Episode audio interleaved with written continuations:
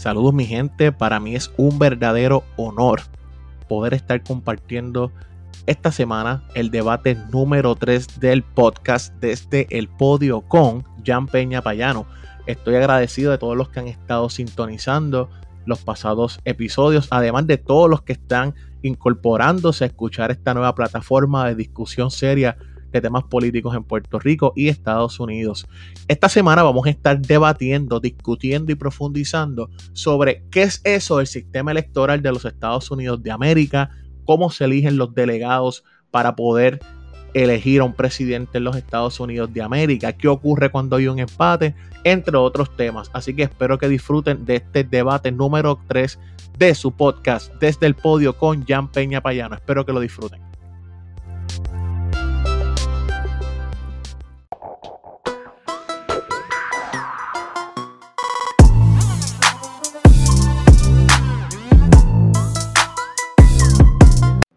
Una de las preguntas que con más frecuencia se realiza en el ámbito de análisis de derecho electoral y procesos políticos, no solo en Puerto Rico y Estados Unidos, sino a nivel mundial, es cómo es que se elige el presidente de los Estados Unidos de América. Otra de las premisas que se debate es cómo opera o funciona el colegio electoral en los Estados Unidos y cómo se eligen estos delegados el sistema electoral de los Estados Unidos es uno bastante complejo. Y por eso es preciso que nosotros podamos desmenuzarlo poco a poco, etapa por etapa, para que todos podamos tener quizás una mayor explicación un poco más sencilla y al grano de cómo, qué es lo que ocurre en los Estados Unidos cada cuatro años y entonces los resultados que han estado pasando y que hemos visto cómo han llegado algunas controversias al Tribunal Supremo de Estados Unidos, cómo se han abierto debates de qué es eso de, que un delegado es el que vota por el presidente, pero si yo voté directamente por él en una papeleta, explíquenme eso bien.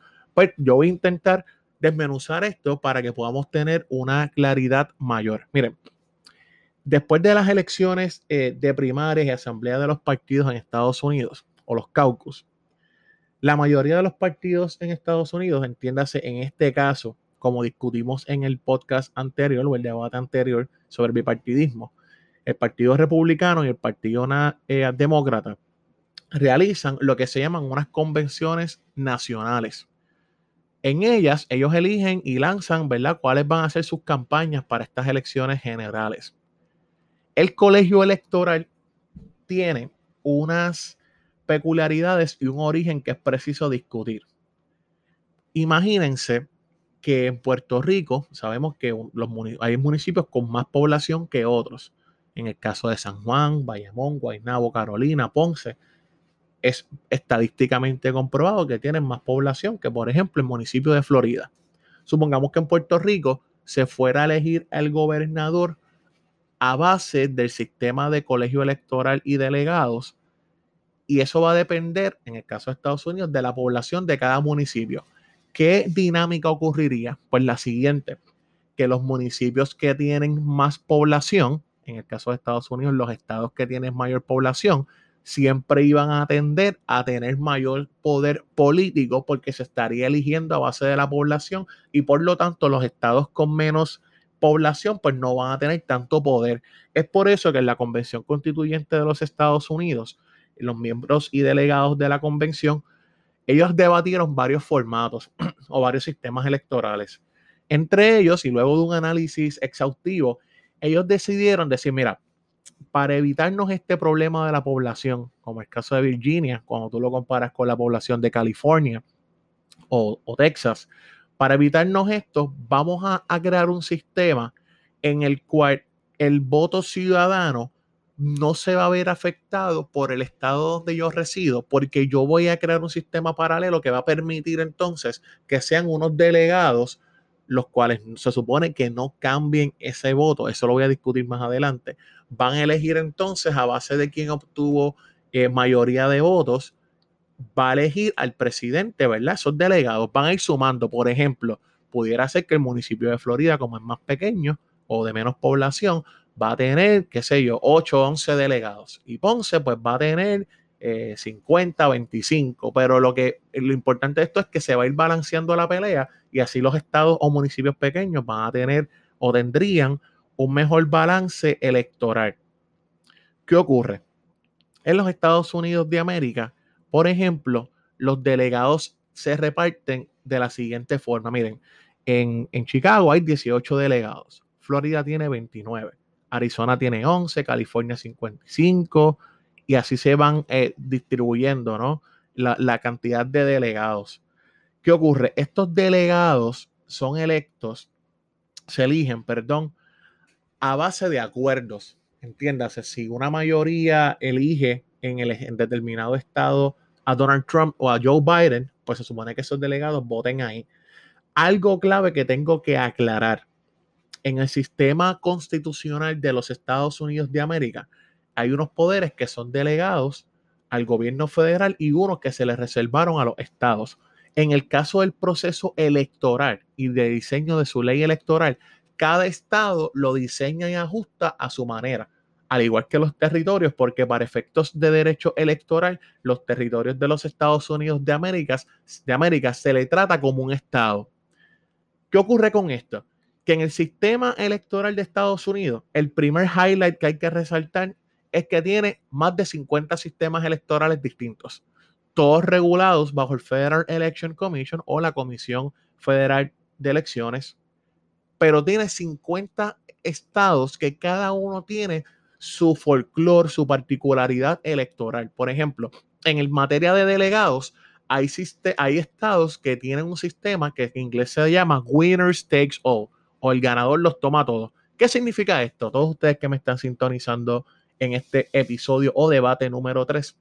Esto significa nada más y nada menos que la persona que resulte gana obtener la mayoría de los votos en ese estado se lleva la totalidad de los delegados. Hay otros estados que su sistema es distinto y dicen, mira, no, aquí se va a llevar los delegados aquel aspirante ¿verdad? Que obtenga mayor votos, pero va a ser en proporción. Vamos a darle también al que sacó menos votos en el caso de mi estado y mi, y mi esquema e, electoral dentro del estado. Ahora bien, vamos a ir directo a ir parte por parte a cómo y quién puede ser presidente en Estados Unidos. Primero, para ser presidente en Estados Unidos, tiene que ser ciudadano por nacimiento, tener por lo menos 35 años de edad y haber vivido por lo menos 14 años en los Estados Unidos de América.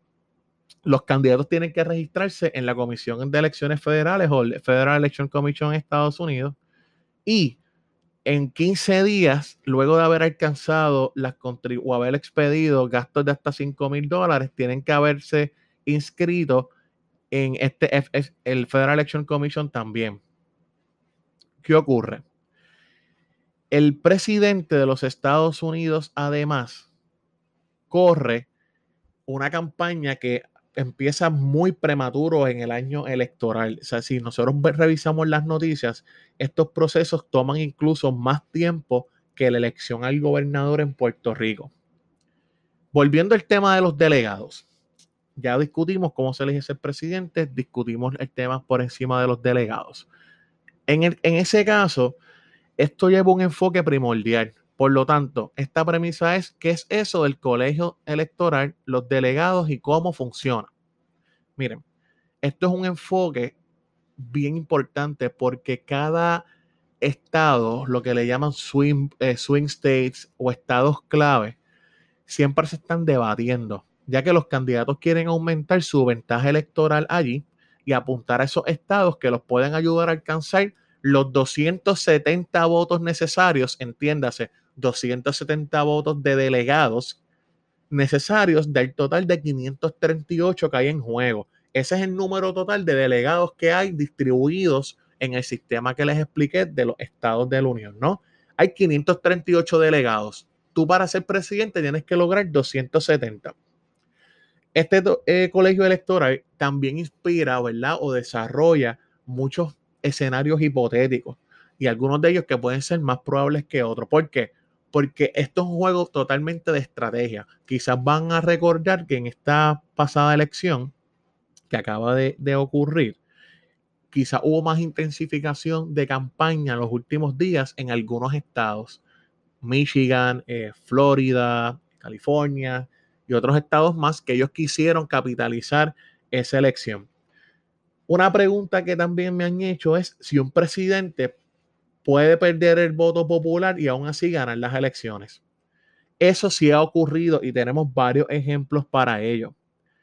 Eso pasó en 2016, por ejemplo, cuando Hillary Clinton ganó el voto popular nacional por casi 3 millones de votos. O sea, tampoco fue, como dicen ahí en Santurce, que ganó, ganó raspando, ganó por poquito.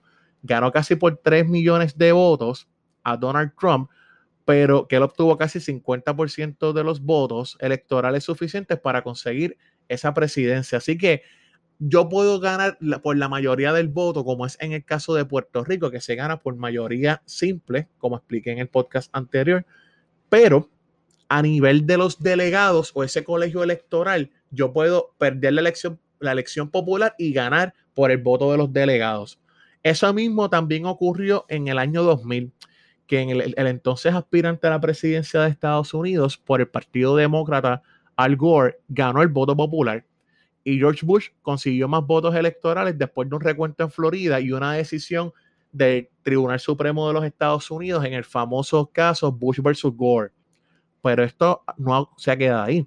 En el 1888, Benjamin Harrison derrotó al presidente Cleveland, Grover Cleveland. Eso es un, un tema electoral bien chévere, esa elección de los 1888 perdió el voto electoral. Entonces, Grover Cleveland se postuló de nuevo cuatro años después y volvió a ganar la Casa Blanca.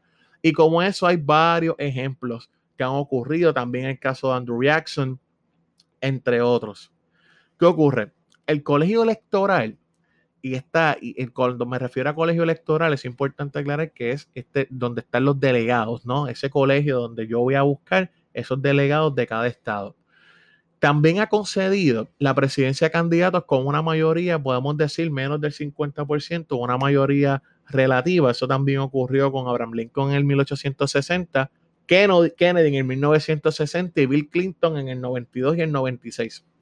Así que ya vemos que yo puedo en el sistema electoral norteamericano ganar por una mayoría del voto popular, pero a nivel de los delegados perderlos. Por eso es que es importante cuando ustedes ya para este ciclo electoral que comience y cuando quieran continuar análisis de las elecciones que actualmente han ocurrido, van a ver que siempre hubo una lucha de, los delegados y se hablaba de eso de delegados, del colegio electoral. Y si recuerdan todas las noticias, había un tipo de gráfica que ponía a ambos aspirantes a la presidencia y ustedes iban a notar que decía 240, 118, 250 y, y iban subiendo unos números que definitivamente no, no reflejaban lo que es la elección popular. Pero a esos numeritos, cuando ustedes vean esas gráficas en futuras ocasiones, se refieren al, a los delegados. Otra pregunta que se ha hecho también es, mira, Jan, tú me dices que solo eligen unos delegados, pero ¿y si el delegado de ese estado no quiere, no quiere, no quiere cumplir su promesa eh, de, votar, darle su voto como delegado a ese presidente. Eso también ocurre. A eso le llaman los electores infieles. E, ejemplo de esto fue en el 2016, que siete electores, siete delegados, eran cinco demócratas y dos republicanos. Ellos rompieron sus promesas. Recuerden que esto es un sistema de confianza totalmente. Rompieron sus promesas de votar por el nominado de su partido. Eso fue una anomalía a nivel del sistema electoral norteamericano, pero se dio. Eh, esa fue la mayor cantidad de electores, electores infieles en la historia de los Estados Unidos. De hecho, votaron por candidatos que no estaban ni en la boleta, como era Bernie Sanders, Colin Powell y Ron Paul, entre otros. Eh, esa decisión, a pesar de votar en contra de la promesa que habían hecho, no cambió el resultado electoral. Así que esta, esta posibilidad, y es importante acentuarlo también, de que ese delegado quiera cambiar el voto que prometió dar se ha debatido mucho y no voy a profundizar en esto porque pues, es un poco más complejo, más de derecho y no quiero aburrirlos con esta discusión, pero sí, o para propósitos de la responsabilidad de informar y educar que tiene este podcast también, es preciso aclarar que la Corte Suprema de los Estados Unidos, el Tribunal Supremo, determinó unánimemente en julio, en julio de este año que los estados pueden exigirle a los electores, a esos delegados que cumplan su promesa de apoyar un candidato específico. Así que ahí tienen otro, otra pregunta contestada y era qué pasa si esos delegados rompen su promesa de darle el voto al aspirante de su partido.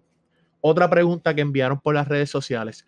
¿Qué pasa de estos 538 delegados que son en la totalidad para poder elegir un presidente?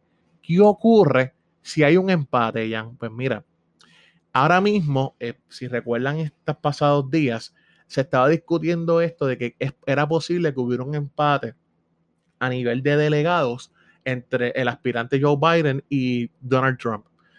Si eso ocurre en el colegio electoral, la decisión pasa a la Cámara de Representantes y cada voto como una unidad. ¿Qué significa esto? Cada, cada, cada estado va a votar como si fuera un voto, ¿no? Aunque eso no se habla mucho en la constitución, no está totalmente claro qué ocurre con eso. Cada delegación del estado va a votar para elegir al candidato que apoyaría, ¿verdad? Como un partido o de forma plural también. Y para esto es preciso aclarar que, eh, por ejemplo, el profesor Aki Ruiz Amart, profesor de la Escuela de Derecho de Yale, y que ha publicado varios textos de derecho constitucional, entre ellos la biografía de la Constitución de Estados Unidos, entre otros temas, él plantea que si hay un empate en la delegación de un estado, el voto de dicho estado no se contará. Así que el ex candidato va a necesitar al menos 26 votos para ganar. Esto se discutió en un artículo de New York Times que luego puedo compartirlo con todos ustedes. Además que entraría el factor del voto del vicepresidente de los Estados Unidos, eso también es otro tema interesantísimo para poder discutir con todos ustedes posteriormente. ¿Qué ocurre? Luego de este sistema electoral es bien retante porque a veces nosotros nos desligamos del proceso de los Estados Unidos de América y se olvida que hasta el momento sostenemos una relación territorial con ellos y tenemos que estar al pendiente ya que si nosotros no estamos al pendiente de los procesos electorales en los Estados Unidos de América, pues puede, puede denotar o puede repercutir en afectar cantidad de pues, fondos federales que llegan a Puerto Rico, quizás una visión más abierta, más conservadora, dependiendo de quién resulte electo, para poder continuar, ¿verdad? Decisiones y relaciones entre el gobierno de Puerto Rico y el gobierno de Estados Unidos. Así que espero que hayan disfrutado esta primer primera parte del podcast de hoy, el debate número 3 sobre el sistema electoral de los Estados Unidos. Vamos a entrar a la segunda parte a discutir qué efecto tiene en Puerto Rico el sistema electoral de los Estados Unidos.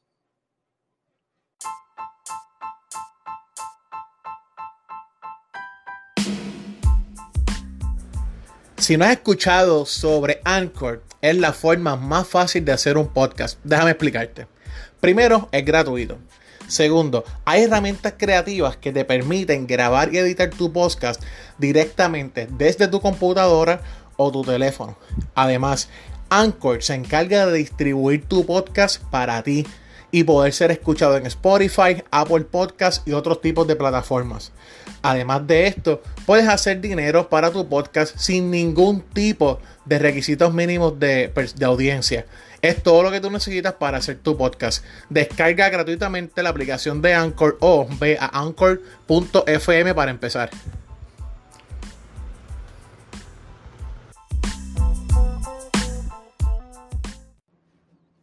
Bueno, aquí estamos de vuelta. En este segundo segmento o parte del debate, me parece justo continuar con la premisa de por qué es importante que en Puerto Rico nosotros tengamos, ¿verdad? Un poco más de interés o seguimiento al resultado de las elecciones en los Estados Unidos, cuál es el proceso en los Estados Unidos, entre otros aspectos.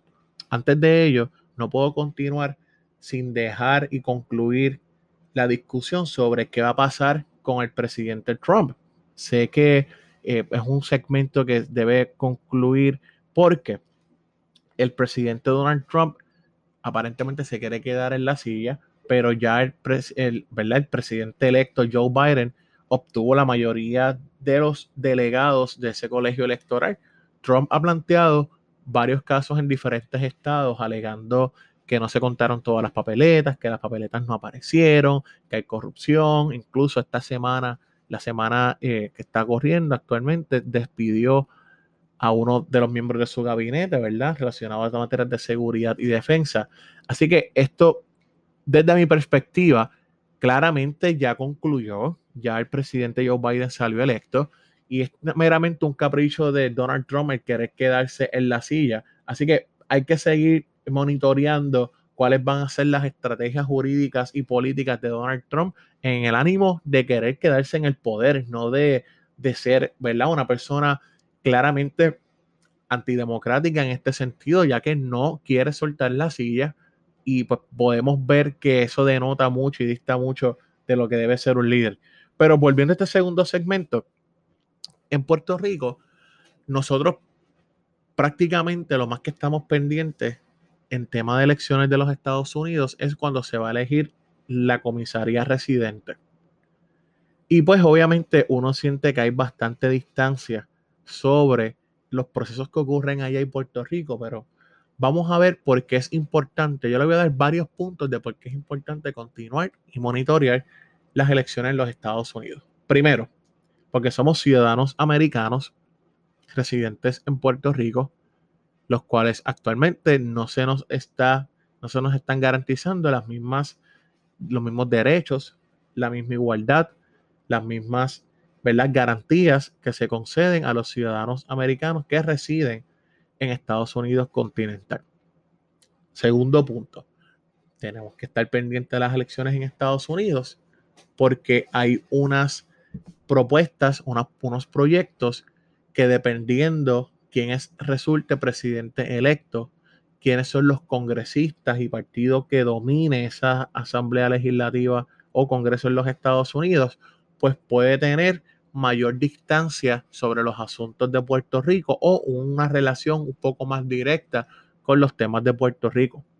Número tres, nosotros sabemos que hay varias, dentro de la relación con los Estados Unidos, hay un campo ocupado en materia federal y asuntos federales en Puerto Rico, como lo son el comercio, como lo es el tema de la seguridad, como es el tema de velar proteger y velar las fronteras, eh, muchas de las materias en el campo ambiental, entre otros asuntos. Pero ¿qué ocurre? Eso va a variar también dependiendo del enfoque que tenga determinada administración. Y no tenemos que irnos tan lejos. Vamos a recordar cómo hubo una inyección significativa de fondos federales, que ese sería el, tercer punto, en fondos federales, cuando lamentablemente pues atravesamos la emergencia ambiental del huracán María, cuando vino el tema de los temblores, cuando ocurrió lamentablemente la propagación del COVID-19, entre otros temas. Además, en materia jurídica. Nuestra relación con los Estados Unidos nos fuerza a que las determinaciones y decisiones que haga el Tribunal Supremo de los Estados Unidos de América obligan a Puerto Rico. Por ejemplo, la decisión del Tribunal Supremo respecto a las al permitir que las personas del mismo sexo puedan casarse.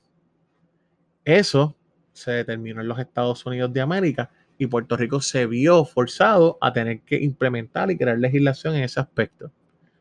Otro de los temas que nos afectó también a nivel jurídico y eh, sin ánimo de entrar en el tema del estatus político fue la determinación del caso de Pueblo versus Sánchez Valle, en el que se determinó que la situación política de Puerto Rico, la relación político-jurídica de Puerto Rico con Estados Unidos, es una amparada en el artículo 4, sección 3 de la Constitución de los Estados Unidos, conocida como la cláusula territorial.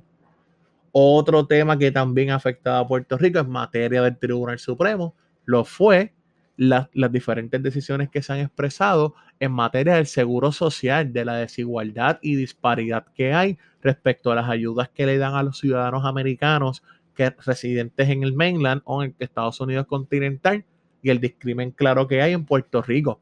Y estos son temas que a veces nosotros no los ponderamos y no nos damos cuenta porque en el día a día, claramente, pues nosotros operamos a base de la rutina, ¿no? Pues me, levanto, eh, pues veo las noticias, hago determinada cosa, pero realmente no, no lo veo como parte del, ¿verdad? De lo que, de lo que significa, ¿verdad? Como parte de las consecuencias que tiene ser un territorio no incorporado de Estados Unidos. Por ejemplo, nosotros, algo tan sencillo como irnos de compra y nosotros poder comprar o no determinado producto o notar que quizás hay unos productos que no están llegando en el supermercado, pues mira, es posible que eso se deba a las relaciones que hay a nivel de, ¿verdad? De transportación marítima con los Estados Unidos, quizás algún producto que se esté prohibiendo por el FDA en Estados Unidos, o si vamos nosotros, por ejemplo, a, a solicitar alguna ayuda, en el caso de la,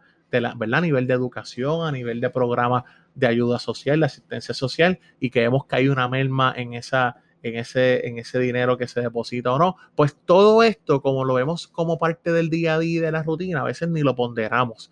Y es importante que nosotros cada vez vayamos adquiriendo mayor conciencia de por qué tenemos que, primero, interesarnos más en las elecciones de Estados Unidos, saber las repercusiones que tiene con Puerto Rico, saber quiénes son esos congresistas que no apoyan, ¿verdad? Algunas de las solicitudes que Puerto Rico tiene, ¿verdad? Para poder eh, pues, tratarnos de forma igualitaria, saber qué que, presidente, qué congresista no, no quiere hablar, no quiere tener buenas relaciones o no tiene buenas relaciones con nuestro comisionado residente o comisionada residente en este caso, cuáles son esas propuestas que quizás pueden afectar a Puerto Rico a largo plazo, como es el tema del plan de salud, que es uno de los proyectos y asignaciones federales más grandes en Puerto Rico. Algo tan sencillo como, mira, si ustedes ahora mismo van a la, y sé que es un tema que ha estado en discusión, van a, la playa de Ocean Park, si van a algunas de las zonas en Cabo Rojo y Rincón, que sabemos que han tenido gran pérdida de lo que es su, ¿verdad? Su, eh, su, zona costera, ¿no? Sabemos que ha habido una reducción respecto al, al, tamaño de nuestras costas, pues parte del cambio climático. Pues mira, hay fondos federales para poder trabajar con ellos, para poder combatir, más que combatir, empezar a adaptarnos a este tema de cambio climático y sabiendo que Puerto Rico es una isla, nosotros no podemos estar distantes de ese tema. Y vuelvo, todo esto, aunque parecen temas que no tienen que ver nada con las elecciones en Estados Unidos, a fin de cuentas sí redundan en ello porque van a tener una relación directa con cómo nosotros podemos atender el tema, cómo podemos desarrollar estrategias con ese tema y obviamente identificando todas las ayudas, toda la legislación, todos los fondos federales, todo, incluso hasta casos que podamos llevar al tribunal para poder, ¿verdad?, tener un Puerto Rico más apto para nuestra ciudadanía en general, en el que el bienestar general sea una prioridad. Y es por eso que todos estos temas, poco a poco, yo sé que esto toma un poco de tiempo, pero no podemos desligarnos. A fin de cuentas, a pesar de que nosotros no tenemos por el momento eh, el poder de votar por el presidente de los Estados Unidos, de tener representación congresional con, ¿verdad? con voz y voto allí, nosotros tenemos que comenzar a, cultivar esto, a estar más pendientes de lo que ocurre en estos procesos electorales, a saber cómo entonces estos estados, estos delegados van a ir votando, para saber cómo, por ejemplo, hubo puertorriqueños, nuestros hermanos puertorriqueños que viven en Estados Unidos, pues, ¿verdad? ¿Cómo, ¿Cuánto impactó el voto puertorriqueño de esos puertorriqueños en los estados que, ellos residen? Eh, ¿qué, ¿Qué propuestas quieren hacer con Puerto Rico? Ahora mismo se está trabajando y todos probablemente lo hemos escuchado. La propuesta de la vacunación del COVID, pues mira, ya hay unas estrategias que se están haciendo y uno, ¿verdad? Unos tipos de, de, protocolos por parte de la Guardia Nacional y eso tiene un impacto también a nivel social. Así que los invito nuevamente a que podamos discutir poco a poco estos temas. Eh, he tratado de poder sintetizarlo lo mayor posible, hacerlo con ejemplos incluso locales, así que espero que hayan disfrutado de este debate número 3 sobre las elecciones en los Estados Unidos de América. De tener cualquier duda o comentario, pueden seguirme en las redes, en Twitter, arroba. Pueden seguir también el podcast desde el podio, arroba desde el podio PR y nuestras plataformas en Anchor, FM, Spotify, Google Podcast, Apple Podcast y espero que puedan seguir sugiriéndonos todos los temas que les gusten, que podamos seguir debatiendo con profundidad y datos cada uno de estos temas que nos llaman la intención y nos generan curiosidad. Así que espero que tengan un muy buen día. Este es Jan Peña Payano. Que tengan buen día.